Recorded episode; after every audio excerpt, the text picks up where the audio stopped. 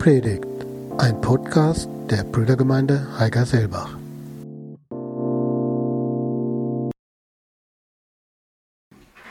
Liebe Gemeinde, was für ein Kontrast. Gott ist eingetreten in diese Welt und das Böse scheint sich noch hemmungsloser auszutoben. Wie passt das zusammen? Bethlehem ist in Aufruhr. Auf der Suche nach dem einen Kind lässt Herodes, dieser Bluthund der Antike, alle kleinen Jungen in Bethlehem und in der Gegend von Bethlehem umbringen. Verzweiflung und Panik machen sich breit. Gott ist eingetreten in diese Welt, aber damit ist diese Welt noch nicht zur Ruhe gebracht. Und das sehen wir bis heute. Wir müssen uns nur die Nachrichten ansehen. Der 4. April diesen Jahres, ein Giftgasanschlag in Syrien, 87 Tote, darunter 31 Kinder. Wie passt das zusammen? Und das ist euer friedliches Weihnachten? Das ist nun euer vermeintlicher Friede? Hört man förmlich die Spötter rufen angesichts dieses Textes. Gott ist in diese Welt gekommen, aber was hat sich geändert? Nun, zunächst einmal hat sich geändert, dass Gott selbst mitten in diesem Leid ist.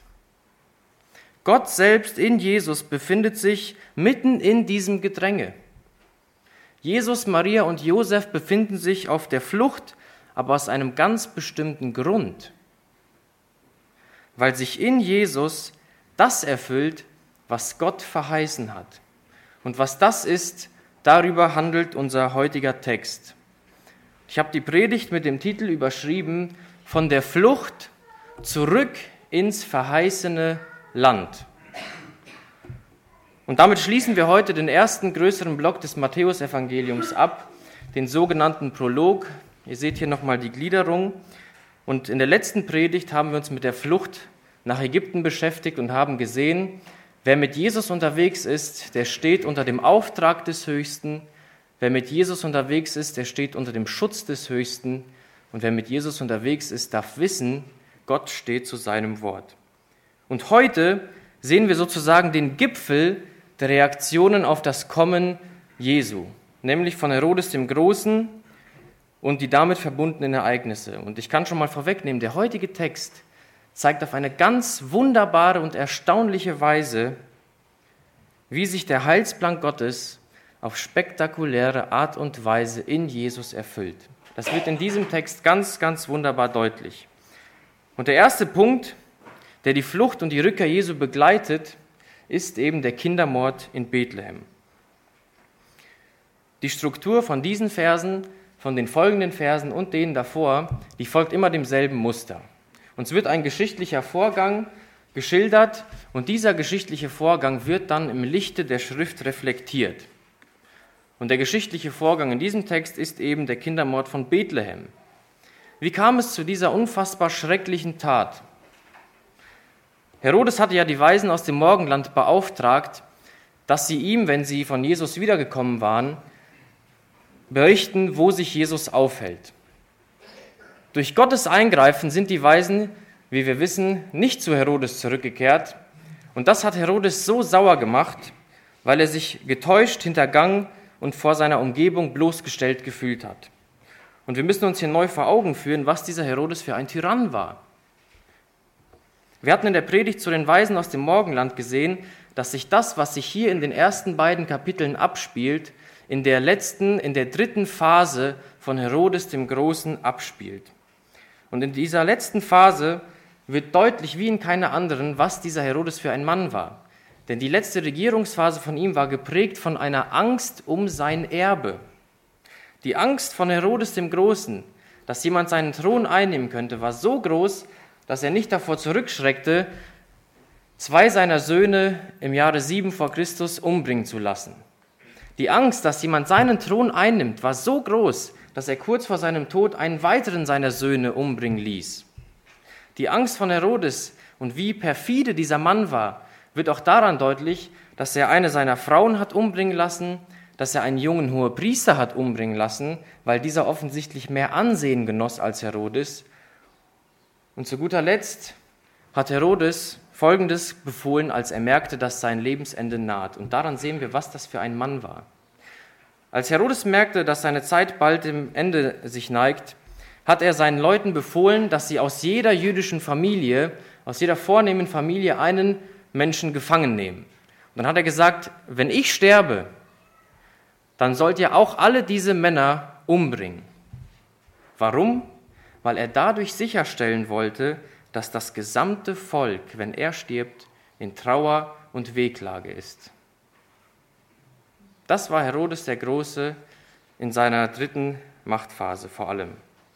Und was macht jetzt dieser Mann, um den potenziellen Thronachfolger zu erwischen? Er lässt einfach alle kleinen Jungen im Gebiet von Bethlehem umbringen. Was ist für ein Leid? Was für ein Elend? Was für eine Ungerechtigkeit? Ich denke, es gibt für Eltern keinen größeren Schmerz, als zu sehen, dass das eigene Kind leidet. Keinen größeren Schmerz, als zu sehen, dass das eigene Kind vor einem stirbt. Geschweige denn, wenn das eigene Kind umgebracht wird und dann auch nur, weil es gewissen Herrschern um Macht geht. Und ich habe uns eine Geschichte mitgebracht von einem Mann, die mir geholfen hat, mich in diesen Schmerz der Eltern von Bethlehem hineinzuversetzen. Das hier ist Jakubu Meiner.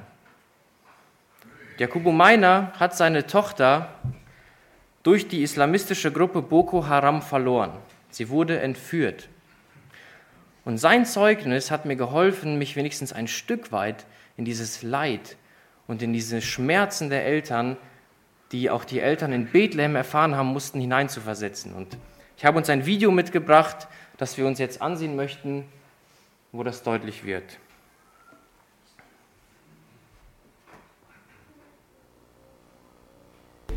Gewalt und Terror bedrohen die Christen im Norden Nigerias, hauptsächlich durch Boko Haram. Die radikale islamische Terrorgruppe will einen Gottesstaat im Norden Nigerias durchsetzen. Im Süden Nigerias dagegen leben Christen jedoch völlig unbehelligt und können ihren Glauben frei ausüben. Aber im Norden erleben Christen Anschläge und Übergriffe auf Leib und Leben. So wie im Fall der über 200 jungen Mädchen, die 2014 aus der Oberschule in Chibok entführt wurden. Die meisten von ihnen sind bis heute verschwunden. Selbst internationale Appelle konnten bislang wenig ausrichten. Jakubo Meiners Tochter Maimuna ist unter den entführten Mädchen. Ich bin Jakubu Maina und wohne in Westafrika in Nigeria. Uh, ich möchte meinen Schmerz mit euch teilen, mit meinen Geschwistern in Jesus Christus und euch davon berichten, wie wir Christen im Nordosten von Nigeria angegriffen und attackiert werden. Ich bin davon besonders betroffen. Meine Tochter wurde zusammen mit anderen Mädchen aus der staatlichen Sekundarschule in Chibok entführt. Ich spreche hier im Namen aller Eltern, deren Töchter seither spurlos verschwunden sind. Mein Mädchen werde ich nie vergessen. Sie war eine wunderbare junge Frau. Sie ging immer mit mir zur Kirche und war bei allem dort dabei. Zusammen mit anderen Mädchen spielte sie die Musikinstrumente. Sie waren alle sehr geschickt darin. Allein 31 dieser Mädchen aus unserer Kirche, Freundinnen meiner Tochter, wurden damals entführt. 31 Mädchen. Und nachdem sie entführt wurden, waren ihre Plätze leer. Niemand war mehr da, der die Instrumente spielte. Als wir singen wollten, sahen sich alle nach unseren Sängerinnen um, aber diese Mädchen waren nicht mehr da, um zu singen. Das hat wehgetan. Wir alle haben angefangen zu weinen. Wir konnten gar nicht anders. Das tut so weh. Sie fehlen uns so.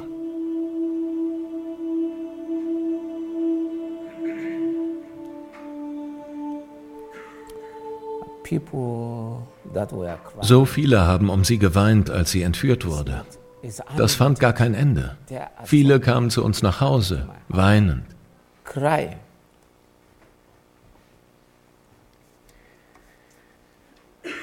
Weinen ohne Ende. Ein unglaublicher Schmerz. Und jetzt seht mal, wie dieser schreckliche Kindermord von Bethlehem im Lichte der Schrift reflektiert wird in Vers 18. Dort wird genau das deutlich. Eine Stimme ist in Rama gehört worden, viel jammern, weinen und klagen. Rahel beweint ihre Kinder und will sich nicht trösten lassen, weil sie nicht mehr sind. Wieso sieht Matthäus in dem Geschehen hier und im Leben Jesu die Erfüllung dieses Bibelverses? Matthäus nennt uns auch hier wieder ein Zitat aus dem Alten Testament, wie wir es bereits aus dem Prolog kennen. Aber ganz interessant und entscheidend ist jetzt, dass dieses Zitat sich von den bisherigen unterscheidet. Die Zitate bisher wurden immer mit, den, mit folgenden Worten eingeleitet. Sie ist immer, damit erfüllt würde. Matthäus hat deutlich gemacht, dies oder jenes ist geschehen, damit sich das oder das aus der Bibel im Alten Testament erfüllt. Hier aber heißt es schlichtweg, da wurde erfüllt. Warum ersetzt Matthäus an dieser Stelle das damit erfüllt würde mit da wurde erfüllt? Weil er das Missverständnis vermeiden wollte, als wäre diese grausige Tat von Herodes ein von Gott bezwecktes Ereignis. Matthäus sagt, das ist nicht geschehen, damit etwas erfüllt wird, sondern Gott hat es lange vorausgesagt, aber nicht initiiert. Es hat sich erfüllt aufgrund von Herodes. Und manchmal hört man ja beim Kindermord zu Bethlehem den Einwand, dass das mit Gottes Gerechtigkeit nicht vereinbar ist. Den Einwand, dass Gott seinen Sohn auf Kosten anderer gerettet hat oder dass Gott, um seinen Sohn zu retten, den Mord von kleinen Jungen in Kauf genommen hat. Aber dieser Einwand hat eine problematische Annahme, die dahinter steht. Ist denn Gott verantwortlich für diesen Kindermord? Oder vielmehr Herodes? Ist es denn Gott gewesen, der diesen Kindermord initiiert hat? Oder trägt vielmehr Herodes die Verantwortung für diese Tat? Es ist ja nicht Gottes Werk, dass Herodes, dieser Schlechter, so durchdreht und so handelt. Und das möchte Matthäus schon alleine vermeiden, wie er dieses Zitat einleitet. Jetzt kann man sagen, ja gut, aber eine Frage, die viel tiefer greift, ist, wie kann Gott in seiner Allmacht das zulassen? Wieso lässt Gott so etwas zu? Und ihr Lieben, das ist eine Frage, die du bei jeder Katastrophe in der Geschichte dieser Welt stellen kannst. Wieso lässt Gott das zu? Und die Antwort darauf führt letztlich darauf hin oder sollte letztlich darauf hinführen, dass wir es schlichtweg nicht wissen. Wir wissen es einfach nicht, weshalb Gott dieses oder jenes zulässt. Es ist ein Geheimnis, das in Gottes Macht und Souveränität liegt, dass er der Sünde und dem Bösen in dieser Welt einen gewissen Spielraum lässt, bis er es gerecht richten wird. Aber wir als Menschen, wir wissen oft nicht, warum Gott dieses oder jenes zulässt. Und diese Erkenntnis, ich möchte jetzt einen kurzen Exkurs machen, ist enorm wichtig für die Seelsorge. Wir sollten aufhören oder erst gar nicht damit anfangen, nach Gründen zu suchen, weshalb jetzt dieser oder jener Leid durchlebt. Wir wissen es oftmals einfach nicht, weshalb Gott das zulässt. Der Betroffene hat sowieso genug mit seiner Situation zu kämpfen, da braucht er nicht noch halblogische Erklärung, warum gerade ihm dies oder jenes passiert. Ein von mir befreundetes Ehepaar hat vor einiger Zeit ihr Kind kurz nach der Geburt verloren. Dann hat der Mann mir erzählt, dass auf der Beerdigung des Kindes tatsächlich Leute zu ihm kamen und versucht haben, ihm zu erklären, warum das jetzt passieren musste. Wir wissen es einfach nicht. Und wisst ihr, was er gesagt hat, was ihm am meisten geholfen hat? Umarmungen ohne Worte und gemeinsames Weinen. Lieben, wir wissen in vielen Dingen nicht, warum etwas geschieht, denn wir sind nicht Gott. Aber eines wissen wir, Und das können wir uns gegenseitig und den Menschen zusprechen. In Jesus liegt lebendige Hoffnung und lebendige Kraft und lebendiger Halt. Und das wird jetzt in diesem Zitat auf eine ganz, ganz wundervolle Art und Weise deutlich. Der Vers, den Matthäus hier zitiert, der stammt aus Jeremia 31, Vers 15. Und auffällig ist, dass Matthäus hier zum ersten Mal explizit den Propheten nennt, aus dem er einen Vers zitiert.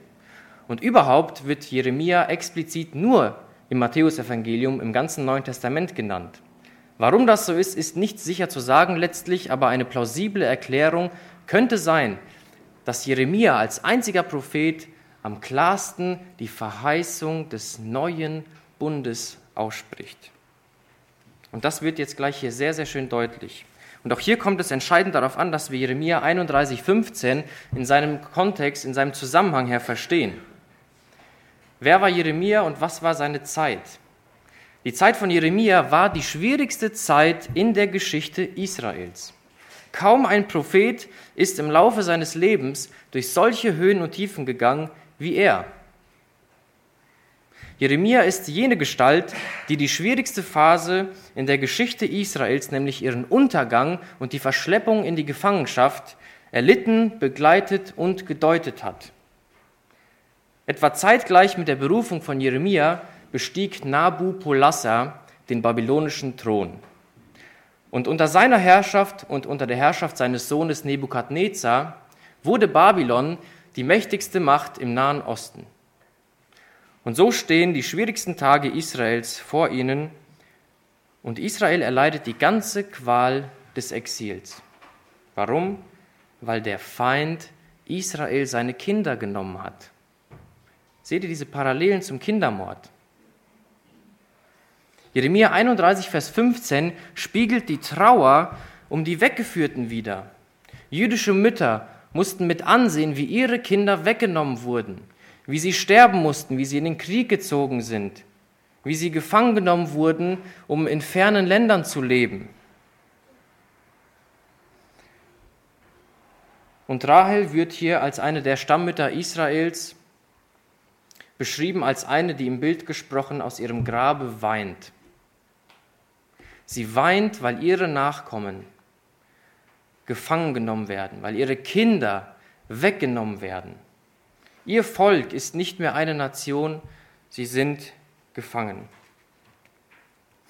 Und eine sehr ähnliche Trauer, die Rahel und überhaupt israelitische Mütter in der Gefangenschaft erlebt haben müssen, zeigt Matthäus, das erleben diese Mütter und Väter in Bethlehem auch. Auch deren Kinder sind nicht mehr da. Und entscheidend ist jetzt der Kontext. Denn Jeremia 31, Vers 15 ist umgeben, muss man wirklich so sagen, umgeben von wundervollen Heilszusagen Gottes. Umgeben von den großen Heilszusagen, nämlich vom neuen Bund. Denn unmittelbar vor Jeremia 31, 15 die Verse, da geht es grob gesagt um die Wiederherstellung Israels. Gott verheißt seinem Volk, dass er sie nicht verwirft, sondern dass Tage kommen werden, wo er sie wiederherstellt. Ich habe als Beispiel Vers 13b genommen sagt Gott, ich will ihre Trauer in Freude verwandeln und sie trösten und erfreuen nach ihrem Schmerz. Und die Verse nach Jeremia 31, 15, die spiegeln auf eine ganz klare und besondere Weise den neuen Bund bzw. die Verheißung eines kommenden neuen Bundes wider. Dort habe ich als Beispiel Vers 31 genommen, wo Gott sagt, siehe, es kommen Tage, da ich mit dem Haus Israel und mit dem Haus Juda einen neuen Bund schließen werde. Das heißt, wo vorher Klage und untröstliches Weinen war, wird Gott am Ende alle Trauer in Freude verwandeln. Trotz der Tränen der Mütter aus Israel und Bethlehem gibt es lebendige Hoffnung. Warum? Weil der Messias Herodes entkommen ist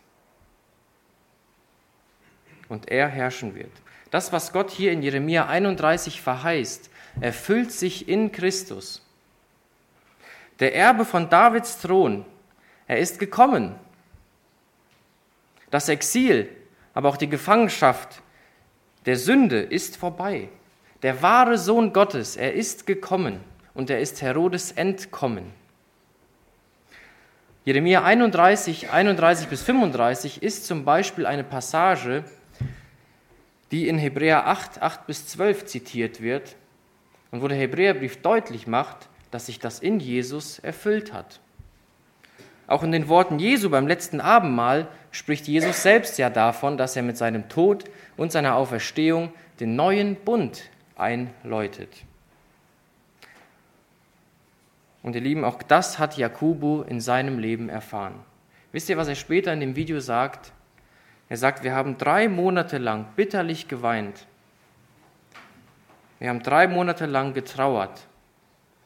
Aber wir müssen uns an Gott wenden und ihn bitten, dass er uns hilft. Und das ist möglich, weil Christus der Verheißene ist und für uns gestorben und auferstanden ist. Und das hat in, ihnen in ihrer Trauer geholfen. Das war ihre lebendige Hoffnung oder ist ihr lebendiger Halt.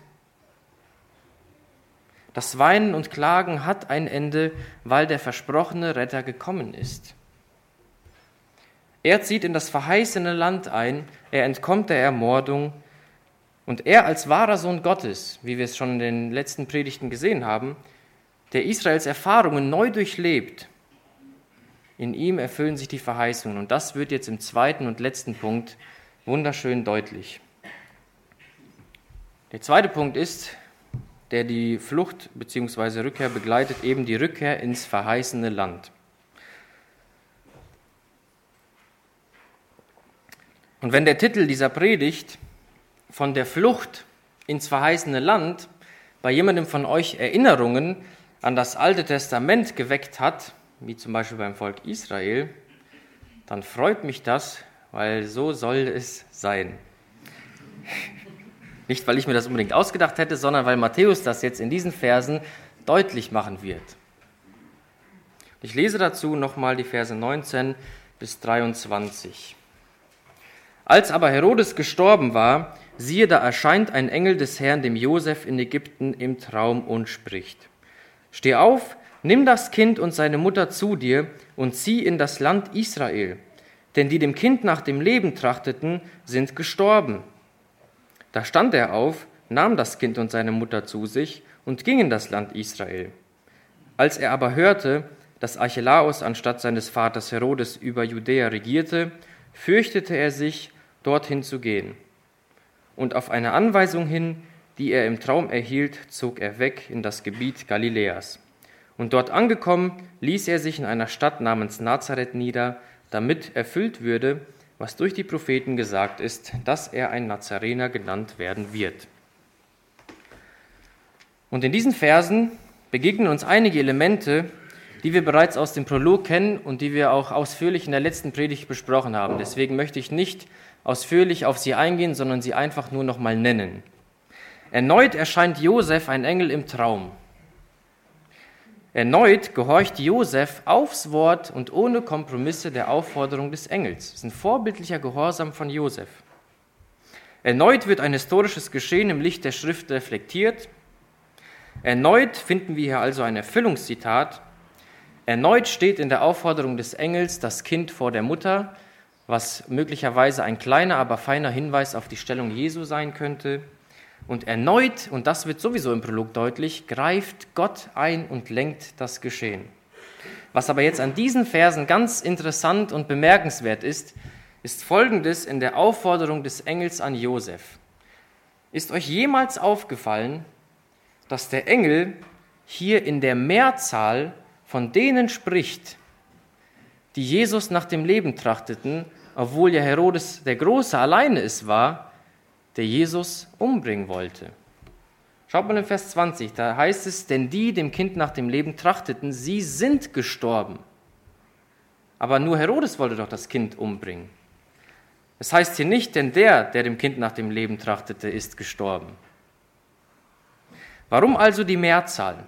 Es gibt unter Auslegern drei Möglichkeiten im Großen und Ganzen. Die erste ist, dass unter Umständen hier auch Herodes Vater mit gemeint ist, der nur wenige Zeit vor ihm gestorben ist.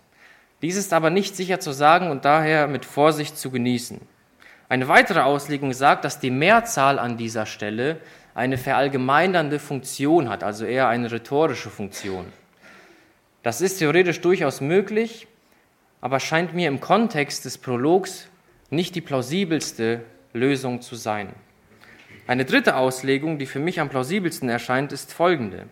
Mit diesen Worten, mit der Mehrzahl, wird auf eine Begebenheit des Volkes Israel bzw. Mose hingedeutet.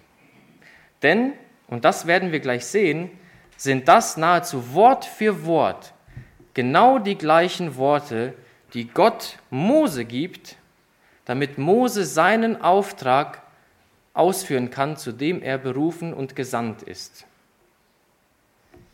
Jetzt stellt sich die Frage, wie kann man den Wortlaut aus einer alttestamentlichen Bibelstelle, das Alte Testament ist ja größtenteils auf Hebräisch geschrieben, mit dem Wortlaut des Neuen Testaments, das ja auf Griechisch verfasst ist, vergleichen.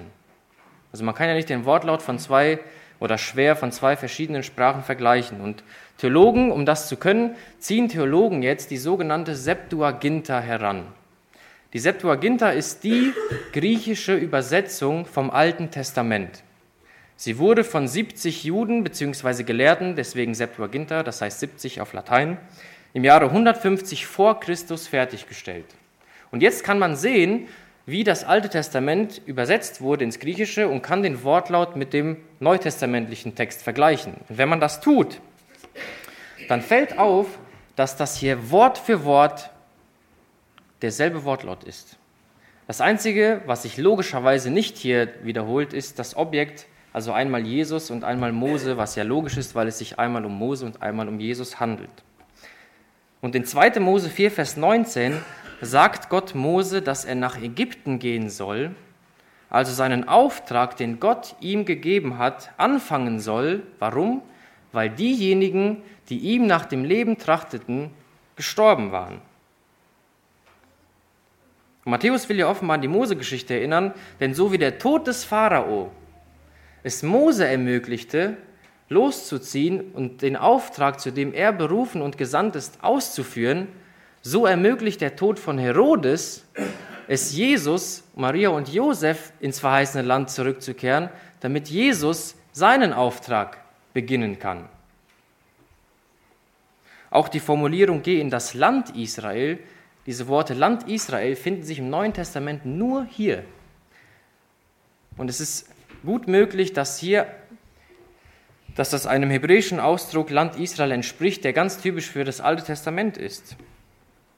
Und man sieht hier diese wunderbaren heilsgeschichtlichen Parallelen, die Matthäus uns zeigt, die schon im ganzen Prolog immer wieder aufleuchten, zwischen Mose und Jesus als zweiten Mose, wie er in 5. Mose 18, 18 verheißen wird und in seiner Verklärung bestätigt wird. Josef bekommt also erneut einen Auftrag des Engels und das zeigt uns, dass Josef tatsächlich gewartet hat in Ägypten, bis Gott widerspricht. Und das ist für mich so ein großes Vorbild geworden. Denn wisst ihr, was offenbar das Einzige war, was Josef zum Handeln bewegt hat? Allein Gottes Wort. Allein Gottes Wort war die Richtschnur und der Grund, weshalb Josef wie gehandelt hat. Josef hat schlicht und einfach geduldig gewartet, bis Gott zu ihm sprach. Was für ein vorbildlicher Gehorsam. Und dann zieht Josef los und er hört, dass Archelaus in dem Gebiet, wo er womöglich hin will, herrscht. Und er fürchtet sich. Warum fürchtet sich Josef, dass Archelaus Herrscher ist? Und dazu müssen wir verstehen, was da historisch passiert ist. Herodes der Große hat kurz vor seinem Tod sein Testament ändern lassen. Und in diesem Testament hat er Folgendes bestimmt. Das, was ihr hier in Farbe seht, war das Reich von Herodes dem Großen. Und Herodes hat bestimmt, dass die Hälfte seines Königreiches, nämlich Judäa und Samarien, seinem Sohn Archelaus gehören soll. Also das ist das Gebiet, was ihr in grün seht. Dann hat er bestimmt, dass ein weiterer seiner Söhne, nämlich Herodes Antipas, das Gebiet von Galiläa und Perea erhält. Und ein dritter Sohn von Herodes bekommt das Gebiet im Nordosten. Und die Furcht von Josef, die lässt sich geschichtlich durchaus nachvollziehen, denn auch Archelaus scheint ein fast so grausamer Herrscher wie sein Vater gewesen zu sein. Seine eigenen Untertanen haben sich bei Kaiser Augustus beschwert von, über ihn, sodass Augustus Archelaus nach nur zehn Jahren vom Amt enthoben und nach Gallien ins Exil geschickt hat. Das heißt, Josef hatte womöglich zuerst vor, sich im Gebiet von Archelaus in Judäa oder Samarien niederzulassen, womöglich wieder in Bethlehem in der Stadt Davids. Das wissen wir aber nicht sicher. Aber warum kommt Josef jetzt wieder nach Nazareth? Das liegt nicht an seinem Eigensinn. Das ist nicht das Ergebnis von einer Kette von Zufällen. Er kommt nach Nazareth, weil Gott ihn dahin bringt. Warum? Damit Jesus wie genannt wird? Nazarener. Manche Übersetzungen sagen auch Nazirea. Und so kommen wir zum letzten Erfüllungszitat aus diesem Prolog. Und auch bei diesem müssen wir ganz genau hinsehen, weil auch dieses sich von den anderen unterscheidet. Bei den sonstigen Erfüllungszitaten heißt es, wie wir gesehen haben, damit erfüllt würde oder da wurde erfüllt, was durch den Propheten gesagt ist, der spricht. Hier heißt es jetzt, damit erfüllt würde, was durch die Propheten gesagt ist. Was fällt also auf? Zum einen verwendet Matthäus jetzt hier die Mehrzahl die Propheten. Und zum anderen lässt er das der spricht weg, was immer auf ein wörtliches Zitat hingedeutet hat. Das heißt, wenn Matthäus hier sagt, damit erfüllt würde, was durch die Propheten gesagt ist, dann legt das nahe, dass jetzt kein wörtliches Zitat aus einem der Propheten folgt, sondern dass es sich hier eher um ein Thema der Propheten handelt, beziehungsweise um das Fazit einer ganzen Reihe von Prophetenstellen. Denn tatsächlich finden sich die folgenden Worte so nicht im Alten Testament, dass der Messias Nazarener genannt werden wird. Und es gibt jetzt zwei Möglichkeiten, die Matthäus hier meint, die beide durchaus plausibel und auch gleichzeitig zutreffen können. Die erste ist, dass es durchaus denkbar ist, dass Matthäus hier eine Anspielung an das hebräische Wort Neser macht. Und man hört es schon, Neser, Nazirea, man geht davon aus, dass diese beiden Worte aus derselben Sprachwurzel entspringen. Und dieses hebräische Wort Neser meint Ast, Zweig oder Sprössling. Und dieses Wort taucht in Jesaja 11, Vers 1 vor, welcher im Judentum auf den kommenden Messias gedeutet wurde. Und da heißt es, und es wird ein Zweig hervorgehen aus dem Stumpf Isais und ein Schößling hervorbrechen aus seinen Wurzeln. Und weiter heißt es dann, dass der Geist des Herrn auf eben diesem sein wird. Das heißt, der Messias scheint wie ein kleiner Zweig zu Beginn zu sein, der aber wächst und wächst. Paulus zitiert in Römer 15, Vers 12 genau diesen Vers aus Jesaja und macht auch in diesem Kontext deutlich, dass sich das in Christus erfüllt. Und schließlich sagt Jesus in Offenbarung 22, Vers 16b, ich bin die Wurzel und der Spross Davids, der leuchtende Morgenstern. Die zweite Möglichkeit, die ist in der Hinsicht sehr interessant, weil sie vor allem auch die örtlichen Gegebenheiten des Ortes Nazareth mit betrachtet. Nazareth lag ja in Galiläa im Norden von Israel. Und das Gebiet Galiläa war, wie wir aus den Evangelien wissen, kein besonders hochgeschätztes Gebiet, weil in diesem Gebiet in, zu der damaligen Zeit sich auch viele Juden mit Heiden vermengt hatten und in Bezug auf kommende Propheten oder überhaupt des Messias hatte Nazareth und das Gebiet Galiläa keinen guten Ruf. Das sehen wir zum Beispiel daran, wo der Jünger Nathanael vor seiner Berufung sagt, was kann Gutes aus Nazareth kommen? Oder wenn die Christen in Apostelgeschichte 24, Vers 5 als nazarenische Sekte betitelt werden, ist das sicherlich nicht positiv gemeint.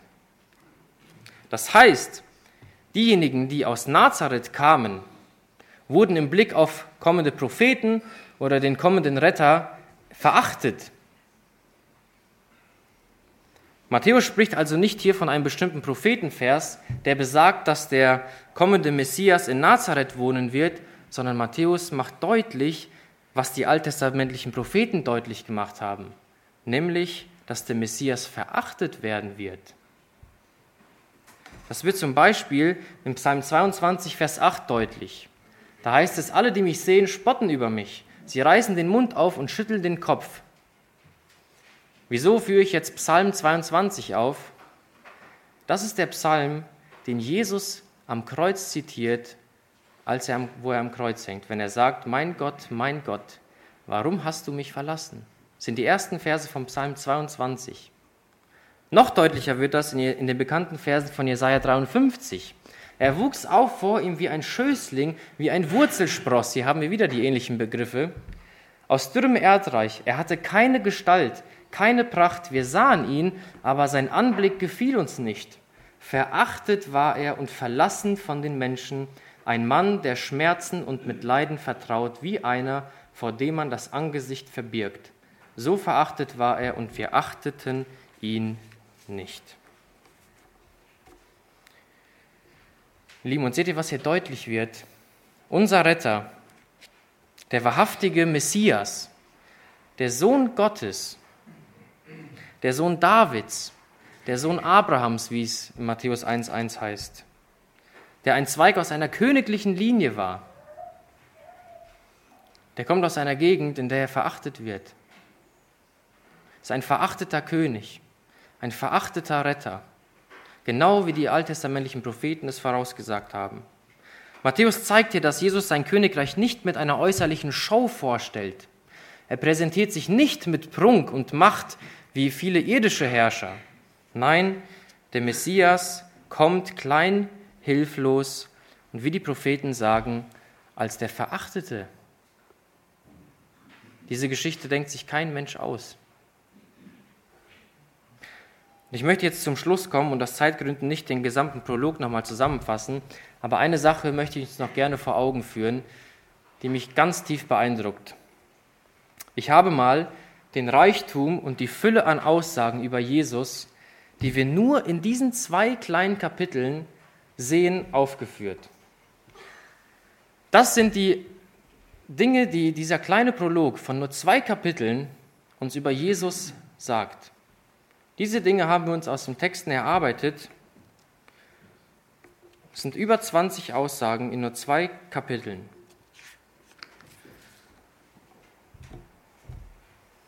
Und jetzt kommt für mich das mit Erstaunlichste am ganzen Prolog. All diese Aussagen über Jesus, die ihr hier seht, all die Parallelen zu Israel und Mose, all die Aussagen der Propheten, die sich erfüllt haben, All das, was wir hier in nur zwei Kapiteln über Jesus erfahren, das wird über ein Kind ausgesagt. All diese Aussagen, wenn man sich sie anguckt, der legitime König Israels, der wahre Messias, der wahre Hirte, der Immanuel und so weiter, das sind Dinge, die werden hier über ein Kind ausgesagt. Das heißt, schon als Säugling, wo Jesus selbst ja überhaupt nichts machen konnte, wird seine Stellung und seine Person deutlich. Schon allein in seinem Säuglingsalter, was da alles geschehen ist im Prolog, wird deutlich, um wen es sich hier handelt. Und ihr Lieben, ich muss ehrlich sagen, dieser Befund, der brachte mich in der Vorbereitung dahin, dass ich nicht anders konnte, als diesen Jesus anzubeten. Dieser Befund brachte mich daran, dass ich nicht anders konnte, als diesen Herrn bzw. diesen Jesus als wahren Retter anzubeten, als meinen Retter anzubeten, als meinen Herrn und meinen Gott anzubeten. Jesus Christus, was für ein Mensch, was für ein Gott. Amen.